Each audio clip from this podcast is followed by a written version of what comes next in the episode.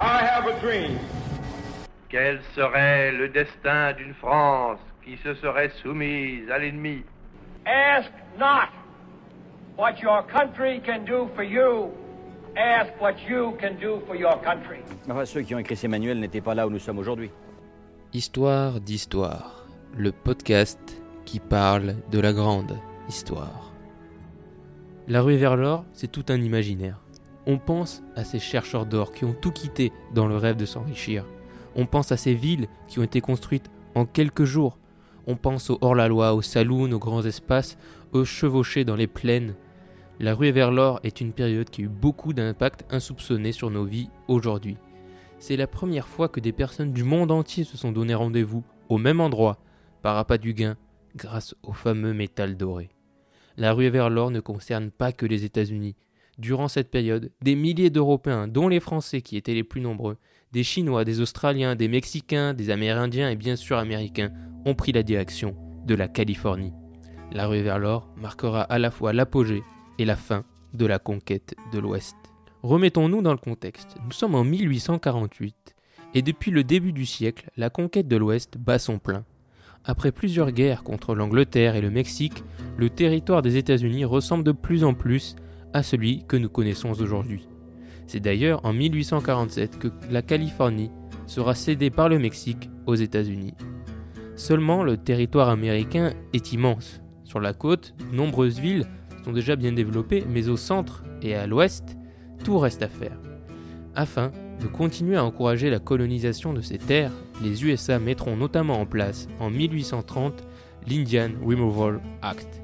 Ce décret permet aux Américains d'expulser plusieurs milliers d'Indiens pour laisser place aux colons. C'est donc dans cette volonté de colonisation que la ruée vers l'or va arriver et tout changer. Car en 1848, l'Ouest est toujours très peu peuplé. La plupart des habitants de l'Ouest sont de grands propriétaires terriens, le plus souvent des Mexicains, et le reste ce sont des terres sauvages. Mais cela est sur le point de changer.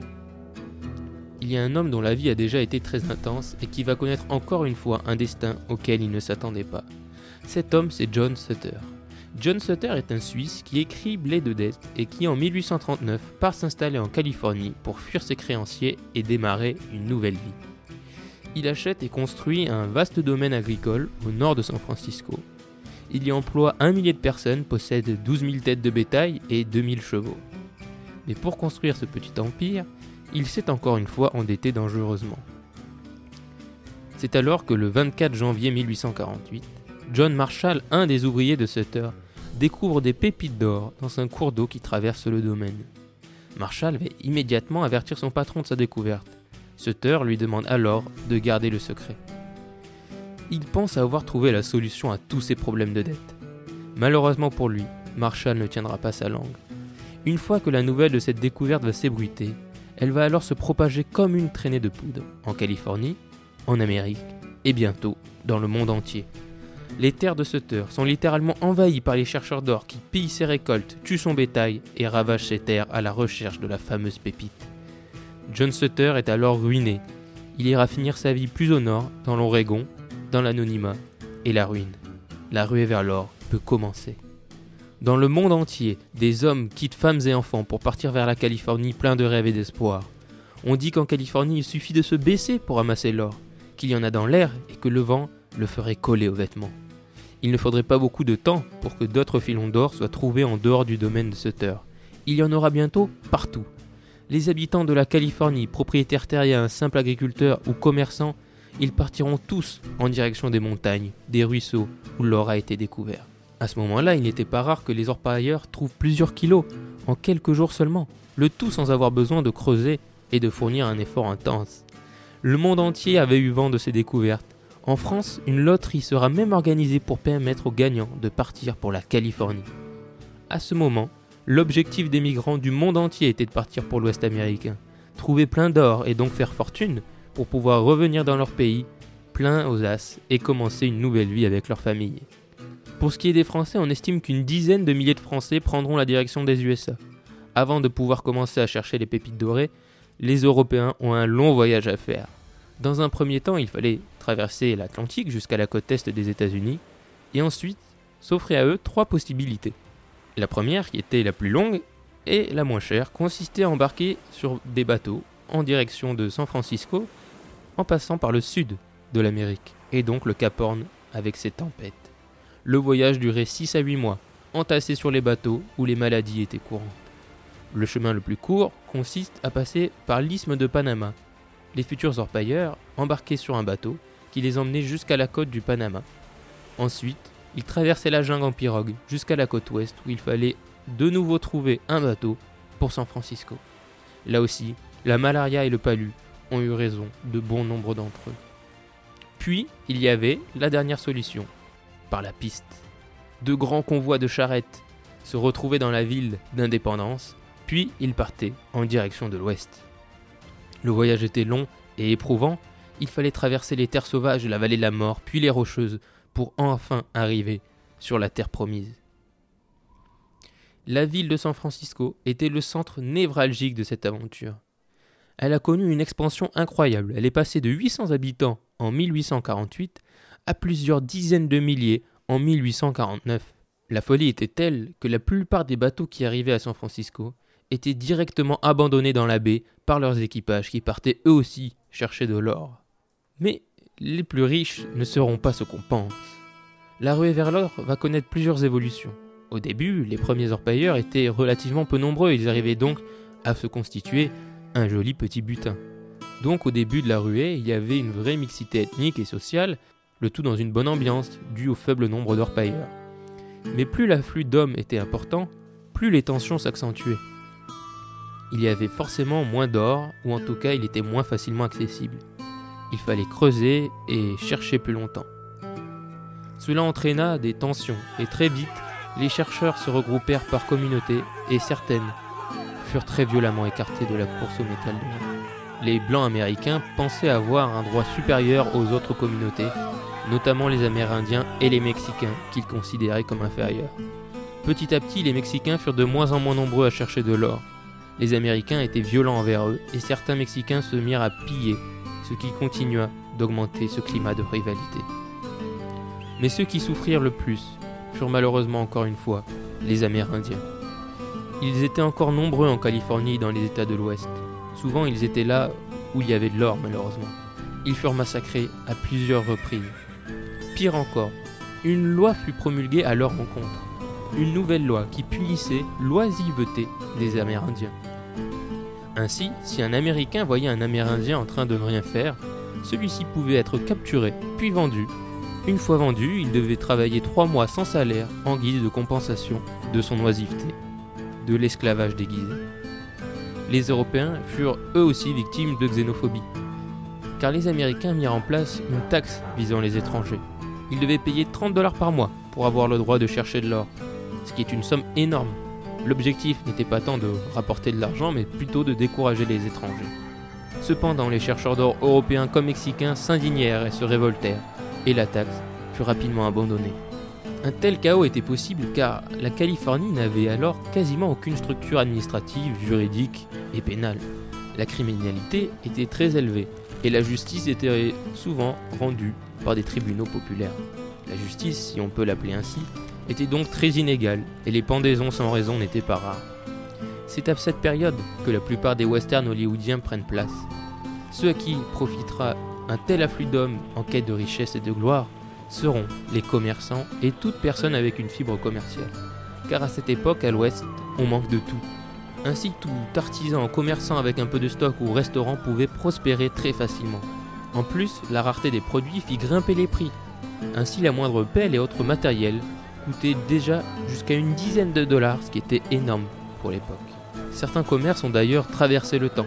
C'est à cette époque qu'un pantalon deviendra célèbre, le pantalon jean de Nîmes de Lévis. Sa popularité était due à sa résistance et les orpailleurs en raffolaient. Un autre point, c'est que la consommation d'alcool était telle que les importations ne suffisaient pas. C'est ainsi que certains Français se mirent à planter des vignes en Californie. Si aujourd'hui les vins californiens de la Napa Valley sont si réputés, cela remonte à cette époque.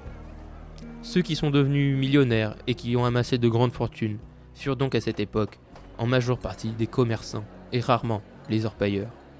La plupart du temps, quand un orpailleur faisait une bonne récolte, il allait dépenser tout l'argent gagné en alcool, jeux d'argent et prostituées. En dehors de ces profits de commerçants, de ces discriminations et micro-conflits ethniques, la place des femmes y était surprenamment différente comparée au reste du monde à cette époque.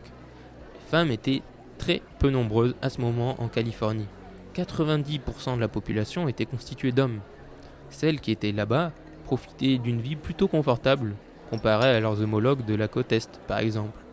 En dehors bien sûr de la prostitution, les hommes étaient prêts à payer simplement pour s'asseoir à la table d'une femme quelques minutes et faire la conversation. Cela tranche quand même avec l'image souvent caricaturale de cette époque où viol et abus auraient été monnaie courante. Les Françaises notamment avaient beaucoup de succès. Elles ont créé des troupes de ballet héritées des cabarets français et le charme parisien était là et elles ont su en profiter. À cette époque, dans ce monde où les inégalités étaient présentes et le racisme aussi, il naîtra du bon. Il ne faut pas oublier que la plupart des hommes qui arrivaient dans ce monde sans règles venaient d'un monde plein de règles que ce soit les lois bien sûr, mais surtout les règles culturelles et religieuses. Pour un Américain de l'Est, la Californie c'était le fruit défendu. C'est ainsi que beaucoup tombèrent amoureux de cet esprit libre, novateur et sans contrainte. Ce même esprit qui fit ressortir le pire chez certains, comme le meilleur chez d'autres. La côte ouest est toujours aujourd'hui imprégnée de cet esprit libre. Le rêve américain est né en Californie quand l'or fut découvert. L'esprit libre et tolérant de l'ouest américain est né pendant la ruée vers l'or, et ce malgré les exactions précédemment évoquées. L'Ouest a toujours été au croisement des cultures. À San Francisco, il y eut très tôt un Chinatown, un quartier français, etc. C'est ce mélange culturel très ancien qui se reflète encore aujourd'hui dans l'esprit libre de la côte ouest américaine, très différent de l'Est et du centre. C'est de cette expansion aussi qu'est né le chemin de fer qui relie l'Est et l'Ouest et qui fera de la Californie un État très riche et puissant des États-Unis. Mais il ne faut pas non plus en faire une terre de paix et de cohésion sociale, il y avait beaucoup de concurrence et de chaos. Et malheureusement ce regroupement massif d'hommes, l'exploitation et l'exploration de la Californie ont rapidement eu raison des orpailleurs traditionnels. En 1851 déjà, l'orpaillage de surface n'est plus, et a laissé place à des méthodes plus industrielles nécessitant plus d'hommes et de moyens. C'est donc naturellement que des compagnies minières vont s'emparer de la manne d'or qui reste dans les montagnes californiennes. Ainsi, les hommes venus pour l'aventure finissent souvent salariés pour des compagnies minières, loin de leurs rêves. À cause de ces frustrations, beaucoup ne rentreront pas chez eux, car la honte d'avoir échoué était trop forte.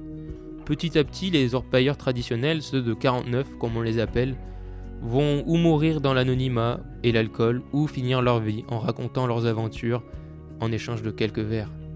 Peu sont ceux qui rentreront chez eux les poches pleines d'or comme il l'avait promis en partant.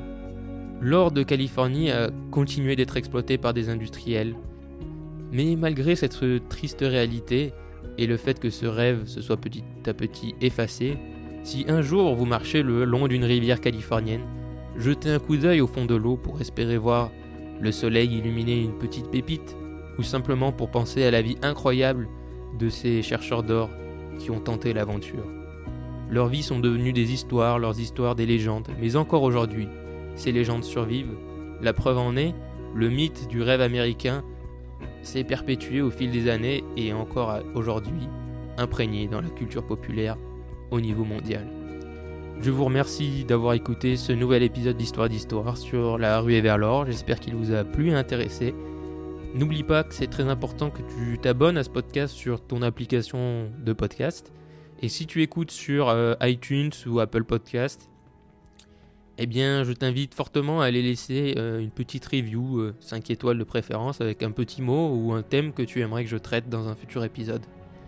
Je te remercie, à bientôt pour une nouvelle histoire.